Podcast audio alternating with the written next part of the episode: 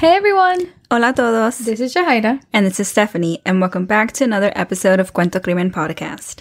We hope you're all having a great week so far. It's the middle of the week. You know, we're almost to the end.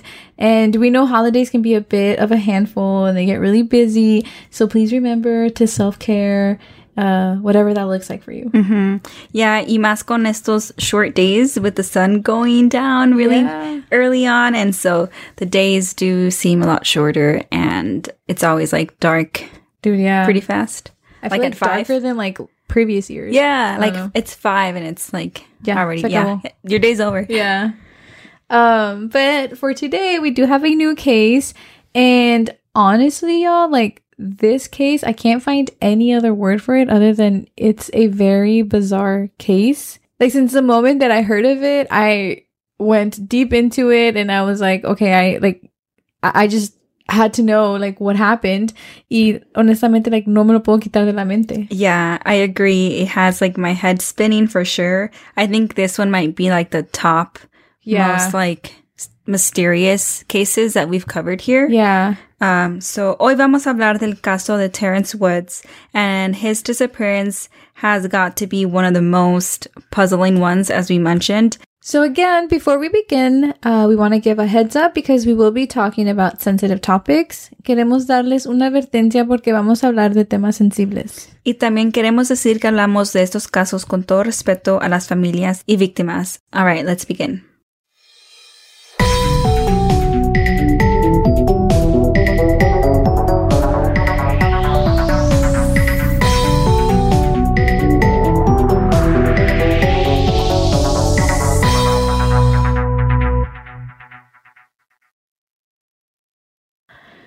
All right. So, like we said, buckle up for this case because it really is just a wild one.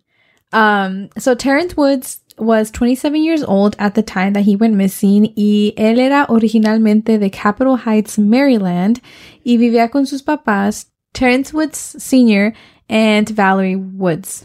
Y ellos eran una familia normal. They were a very loving family, and it seemed like they all got along. Pero luego, Terrence decided to move to the UK, specifically to London, y ahí estaba viviendo por los últimos cinco años. Yeah, I think in like some articles that we read, dicen que Terrence just fell in love with the whole London vibe.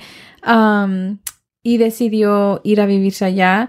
And, you know, Terrence was the type of person that he loved to travel. He was a journalist, actually. So, mm-hmm. you know, that goes to show how much he, he really liked, you know, exploring. exploring. Yeah. Oh my gosh. Anyways. um, yeah. And he was also into the show business.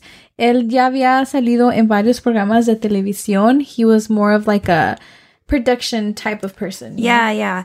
Uh, Terrence trabajó en los programas como The Voice UK. I think a lot of us here are familiar with that mm-hmm. because there's like, um, version. yeah, our own version here in the States. And he was also on Saving Africa's Elephants, Hugh and Ivory War. So, like, he was doing it. Like, he yeah. was out there. He was living his dream. Like, yeah. he was doing what he wanted. And honestly, because, like, being, like, a journalist and you know wanting to go into the showbiz, it's hard. Mm-hmm. Um, but yeah, Terrence was in there up for sure.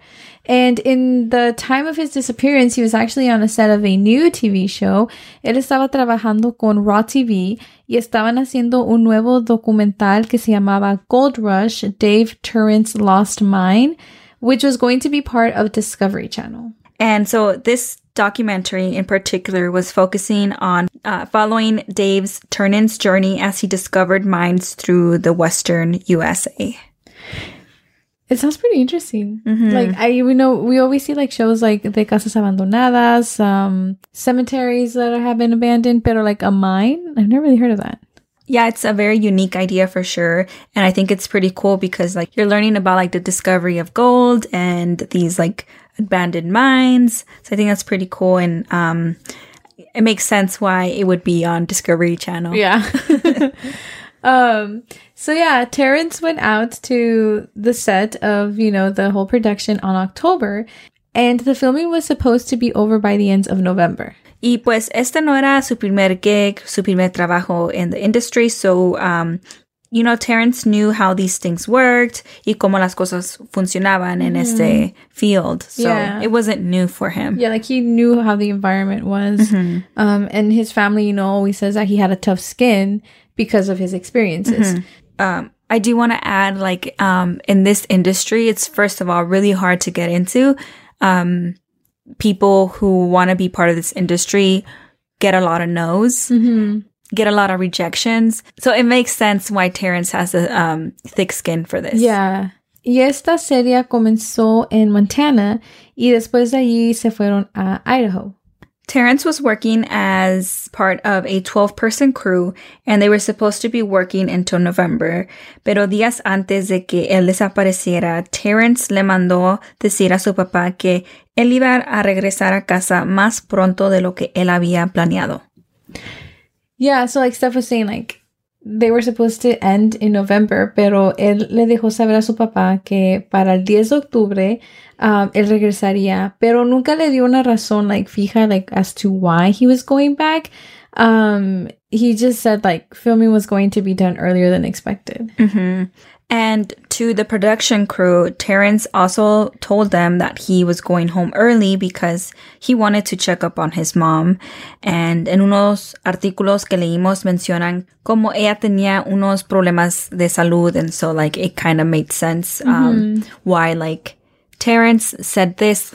Yeah. And I think it, um, it looked like his mom was needing a surgery, but at the end of the day, los doctores dijeron que no, que siempre ella estaba bien, or, you know, not too sure what happened there, but bottom line was that, um, you know, she was okay. So cuando, you know, after his disappearance and everything, and she learns that he had told the production this, she was a bit confused because, you know, she wasn't sure as to why Terrence would use that as an excuse.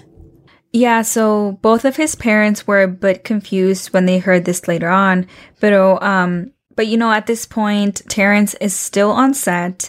And before he went missing, he actually posted a photo to his private Instagram y enseñaba los árboles con un río and he captioned it and I quote Idaho. Mm-hmm. Y creo que esto es algo normal. A todos nos gusta tomar fotos, you know, of la naturaleza and like our view, right? So it seemed like Terrence was okay. He was, you know, enjoying the beauty of Idaho. He was there with the crew, being active. Um, so I think that that was a sign that everything was okay. Sí, y también si yo estuviera allí, I feel like I would take a bunch of pictures of right, nature. Yeah. Like anywhere I go, like that's nature based, I yeah. will take pictures. So it makes sense. I mean, why not? um, so on October 5th of 2018, the crew was in this location, which again was Idaho. Um, and they were shooting, I guess, you know, their next shots. I don't really know, but it's important to know like everything seemed normal from what the rest of the crew members are saying. Antes de desaparecer, Terrence dijo a sus colegas que necesitaba usar el baño, which again es algo muy normal. Sus compañeros no tenían por qué preocuparse de esto. I mean, it's just a bathroom, bathroom break. Yeah, like why, I mean, we all use the bathroom. Yeah. Um, so, you know, así quedó. Terrence dejó lo que estaba haciendo to use the bathroom. Pero segundos después de que Terrence había ido, you know, from the scene that they were filming, Simon G, which is the associate producer, notó que la radio de Terrence, like, I'm guessing his walkie-talkie, right? How they keep in touch, um, was on the floor. Y al ver esto, Simon didn't really think much. I mean, maybe he just accidentally dropped it. I mean, it happens to a lot of people, yeah, right? Like when you drop your phone. Yeah, people lose their wallets, their phones, yeah. their keys. It's like not, you know, very alarming. Yeah. Yeah, for sure. Or like maybe he also just placed it down because he didn't have anywhere else to place it. Mm-hmm. Like who knows, right? Um, so I don't think anyone was really jumping to conclusions about that simple action. I feel like no one really would. Porque, you know, like yeah, pudo haber sido algo muy insignificante, like him just placing the walkie talkie down or something. But right away, Simon, along with the rest of the crew, noticed something. Y en ese momento, todos los miembros del show miraron a Terrence, and according to the crew, Terrence began to run down a steep cliff. Mm-hmm. So the thing was like where they were shooting, it's you know open doors and it's beautiful. It's like all these big mountains and stuff, but it's also like very dangerous because of how steep and you know rocky these mm-hmm. mountains are. And the crew members say that Terrence was running faster than they had um, seen anyone run before. Y también dicen que él llegó hasta abajo from that cliff And after he was down there, like the space led to the forest, and Terrence apparently ran into the forest, and that was the last time anyone saw him. It's it's weird, right? Mm-hmm. It gives me goosebumps. Like the crew members also say that many members ran down after him, but unlike Terrence, they were unable to make it to the bottom, or at least very few of them did. But by the time that they had gotten to the bottom, Terrence was long gone.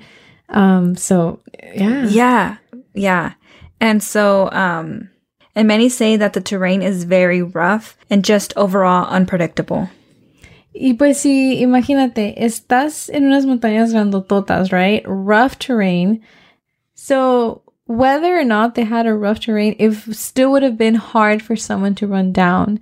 And the fact that they keep like, I don't know, like while we were researching and stuff, the um, the detail of his speed always came up, like how fast he was going. Yeah. And I was just, you know, like me quedé just pensando, like, ¿cómo es que Terrence pudo bajar tan rápido sin lastimarse? Yeah, and like, you know, the cliffs are no joke. Like, yeah. Especially if you're running down like so fast, you know, and then he successfully made it down and yeah. was able to run is kind of like very puzzling, I feel.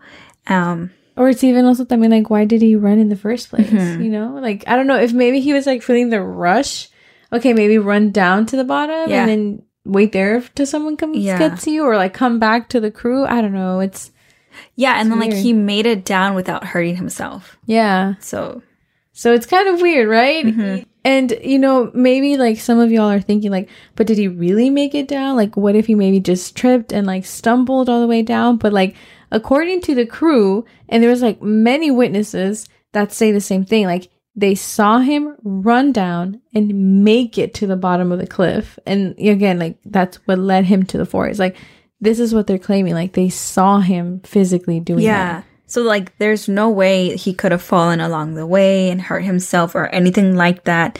He successfully made it down y le corrió hacia el forest, mm-hmm. right? So it's really strange. Because think about it, también like si él se hubiera lastimado, like wouldn't the like crew members go help him? Mm-hmm. You know what I mean? Like ahí hubiera caído abajo y no hubiera podido seguir corriendo into the forest. Yeah. So it's uh, I just I don't know. I'm so puzzled by it. Mm-hmm. Lo bueno que rápido the crew called 911 to report this, and it was interesting because the person that made this call made a comment.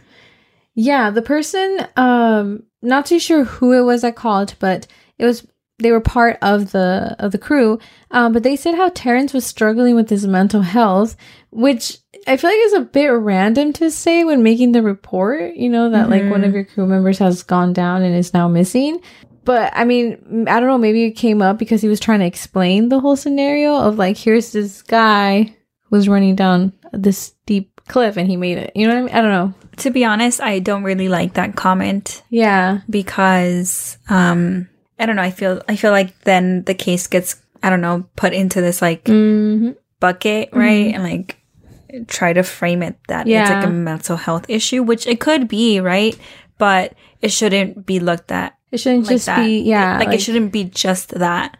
And um I don't know, I'm I'm like wondering quién es esta persona and how close he was to Terrence because mm-hmm. this is a workplace and I mean some people do get close with their coworkers, but um to like I don't know. I feel yeah. like you have to be really close to really like share no, these things. Yeah, that's true. Um and también I feel like I don't know, like there's like levels to like mm-hmm. mental health. Like if if like Terrence did mention that he was struggling, like that doesn't say or give much detail to this person, how intense or like how, um, you know, the mental health issues like affecting him. Like mm-hmm. it doesn't give him many details, right? That's true. By just yeah. mentioning like, oh, I'm going through blank and blank. Yeah. And so when they made the call, ya era noche, entonces la búsqueda no comenzó hasta el próximo día, que era el 6 de octubre. Mm-hmm. And, you know, in a way, that was a lot of time being lost. So toda esa noche, you know, Terrence estaba por el bosque. Like, yeah, we don't know where he was at. We don't know what he had been through, but like just knowing that he was like there, maybe lost or something, like that's a lot of time. Um, or también like quizás él siguió caminando, caminando, and he just, you know, he wandered off too far and was no longer around the area. Um, so I don't know. I feel like it was a lot of time. Yeah, I mean, like we always say, cada minuto cuenta cuando se trata de una persona que está desaparecida. Mm-hmm. Especialmente en un bosque. Yeah. Um, and like we haven't even mentioned like wildlife, right? Yeah, exactly. That's also also a possibility. Yeah. But on October 6th, you know, like we said, they began the search and they actually did have a pretty big team. Mm-hmm. They were pretty quick to get in contact with 2Bear Air, but due to some maintenance, they were unable to use these to look. Yeah, but um, it's okay though because soon they gathered three dog teams from Clearwater County y también tenían gente buscando a pie. And they also had the U.S. Forest Service Clearwater Backcountry Rescue Helicopter to help search from above. See, and I feel like that's how every search party should be. Like, aquí sí usaron todo tipo de resources, todo lo que pudieron um, usar para ir y buscar a Terrence. Mm-hmm. I like how, like, you know, we were able to find this in articles, whereas cuando, you know, cubrimos otros casos, nothing is really mentioned. At all. At all. Yeah. Pero desafortunadamente estas búsquedas siguieron por seis días, but nothing ever came up from them. There was no leads, there was no signs of Terrence. They really came up empty handed. They even looked in the neighborhoods surrounding the area to see if Terrence maybe asked for assistance, but no one really saw or had anything to say about Terrence. Like there was no clue within yeah. those neighborhoods. See, like that's so strange to me because it's literally like as soon as he got down there, like poof, he was gone. Like nadie, nadie lo vio. I abajo. know, me da escalofrío. Yeah, like I'm telling you, like I can't, I can't wrap my head around it. So like I, mm-hmm. like I don't know. Y sus papás de Terrence a saber estas noticias, you know, because I mean, eso sí le voy. Like the crew was very quick to, you know, um, let authorities know, let his families know. Like they were very proactive on that by the looks of it.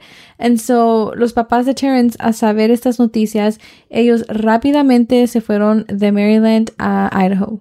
And they were quick with like helping out with the searches and literally just anything that, that they could do, like they were doing it. Yeah, yeah, of course. I mean, they just wanted their son back, mm-hmm. you know? And um I feel like his parents también estaban like as confused as we are. Mm-hmm. Um so you know, moving on with that, like they are very skeptical of the story that, that the crew members have been saying. Mm-hmm. Ellos no creen que Terrence was struggling with his mental health as, you know, the crew member or one specific crew member had reported. Yeah. Ellos dicen que como Terrence ya sabía cómo funcionaba este mundo of, you know, TV production, mm-hmm. that he was good at working under pressure. Like he was kind of made for this. He he enjoyed yeah. it. He had like that thick skin. So it just didn't make yeah, yeah, it just didn't make sense to them that you know, Terrence had mental health issues. Yeah.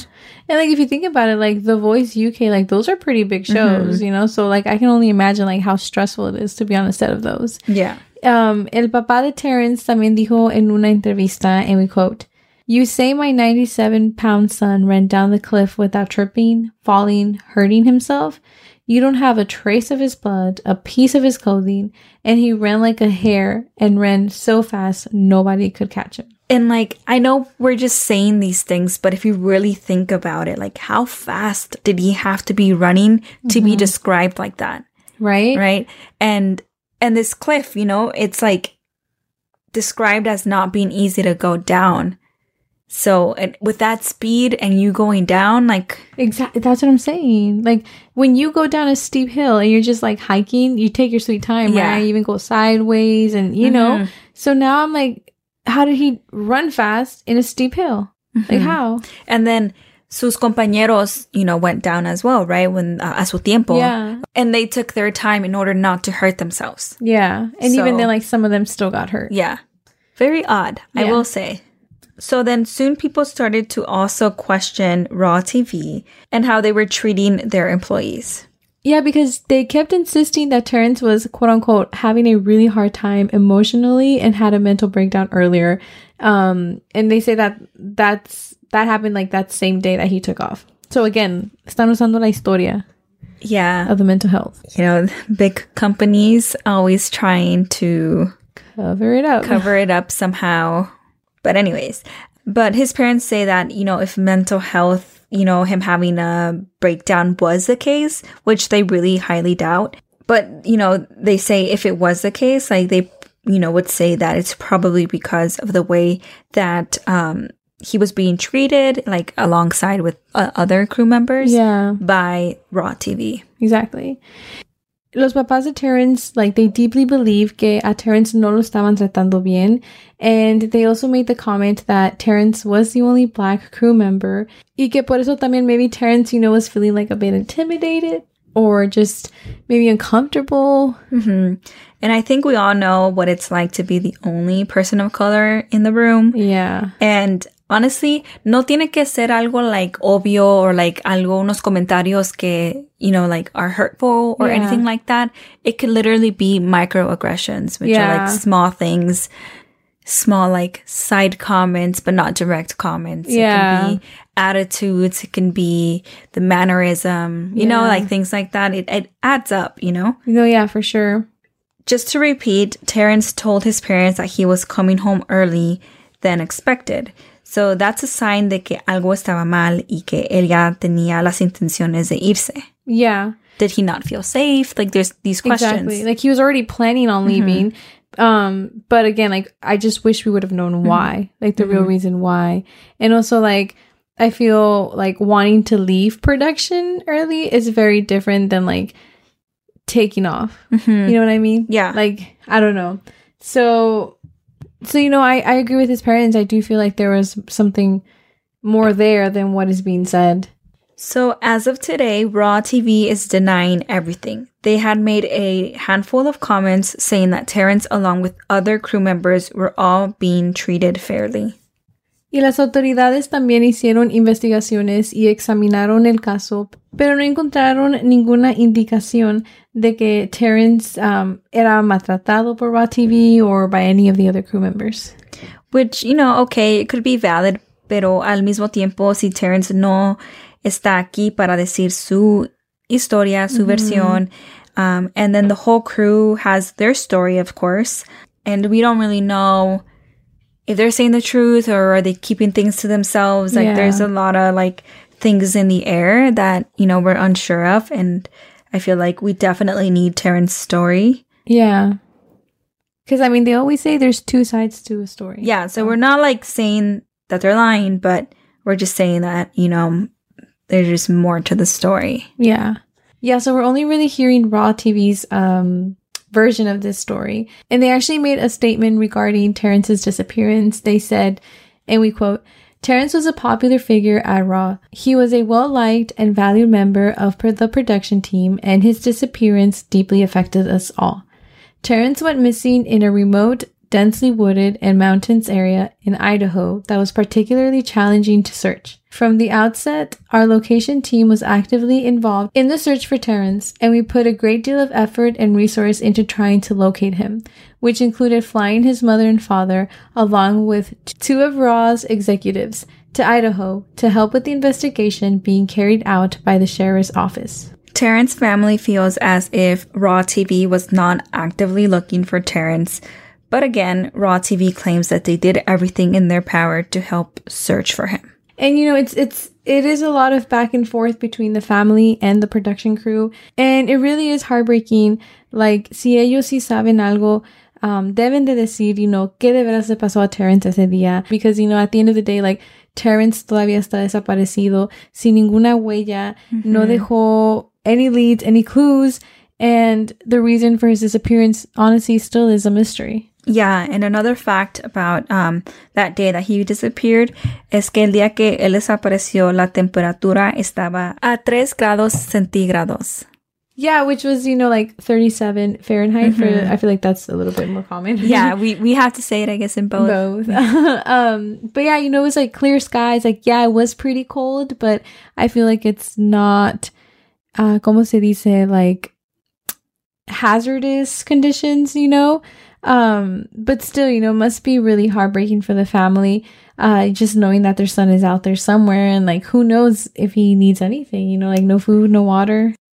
Terrence's dad made this comment, and I quote, I don't want to watch no movies with someone running through the woods because I think of my son. End quote. He also said, and I quote, If I close my eyes, I see my son crying and yelling. Some nights I hear my son saying, Dad, Dad. I walk around the house and look at his room. End quote. And that must be like really sad just walking by his room every day, like every day being reminded that you don't know where he is oh, or yeah. if he's okay. It's like terrorizing your mind and yeah. your heart, your soul, like everything. Exactly. So heartbreaking. It is. And you know, it's also I mean, like very confusing for the parents. You know, like I think también Terrence dad in like an interview was saying how he doesn't understand how like all these people watched his son run down a cliff and no one could catch him, you know? Mm-hmm. So it's just like ni me puedo imaginar el dolor que un padre siente a no tener su hijo. Yeah. Since October 5th, 2018, no one has seen or heard of Terrence. And also, no body has ever been found. You know, really no clues. Mm-hmm. And so police say that his case is still open even though it is not active, meaning that they aren't really doing, you know, any searches for Terrence anymore and they haven't had any leads until this day. If anyone out there has any information on Terrence Woods or his whereabouts, please contact the Idaho's Police Department. And please remember to share his case, his story, his picture. Like we said, this case is open, but they're not really doing anything. So mm-hmm. at this point, like, I feel like social media maybe could help. Yeah. And, um, yeah, just sharing this case will, you know, make possibly make a family, find answers. Yeah. And peace. So yeah, that was the case for uh, this week. Um, we are very interested to see what you all think happened to Terrence. Um, so make sure that you follow us on Instagram, which is just at Cuento Crimen Podcast. And, you know, obviously we'll post his picture so you all can see him. And, you know, feel free to let us know, like, what do you think happened? And we'll see y'all next week.